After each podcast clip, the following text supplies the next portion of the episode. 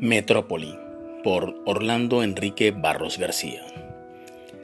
El día llega a la mitad de su peregrinar diario y la metrópoli muestra su cara más tenue, tediosa y fatigante.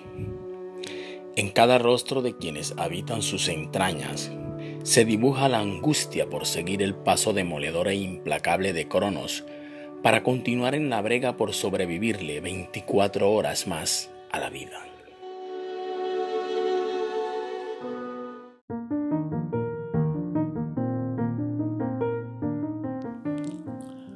Vampiros por Orlando Enrique Barros García.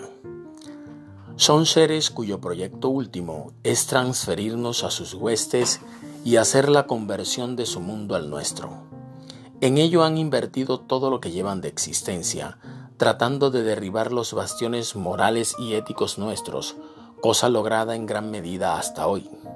No obstante, la infranqueable barrera que representa el hecho de ser el resultado de la imaginación cerebral los ha mantenido en desventaja desde siempre.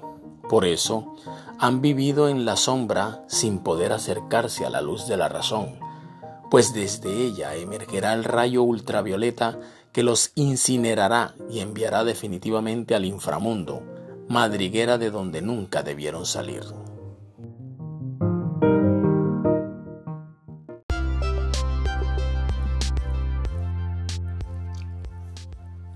Metroespecie por Orlando Enrique Barros García.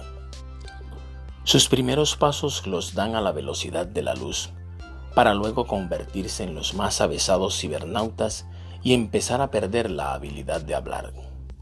Como resultado de ello, ha tenido su génesis una nueva especie, cuya característica principal es la de no conocer los más primarios signos de humanidad.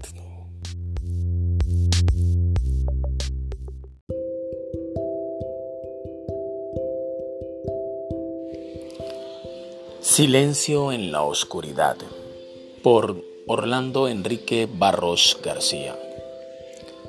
Presumimos que es el final del recorrido diario y pareciera que Cronos debe retirarse a sus aposentos.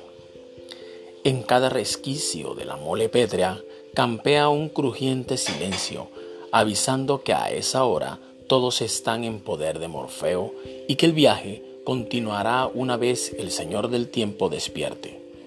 Sin embargo, las titilantes lucecillas que se advierten bordeando la metrópoli indican que no hay tregua muy a pesar del cansancio de Cronos y el poder somnífero de Morfeo. Solo es el silencio de trompetas anunciando otro brevísimo receso en el eterno camino.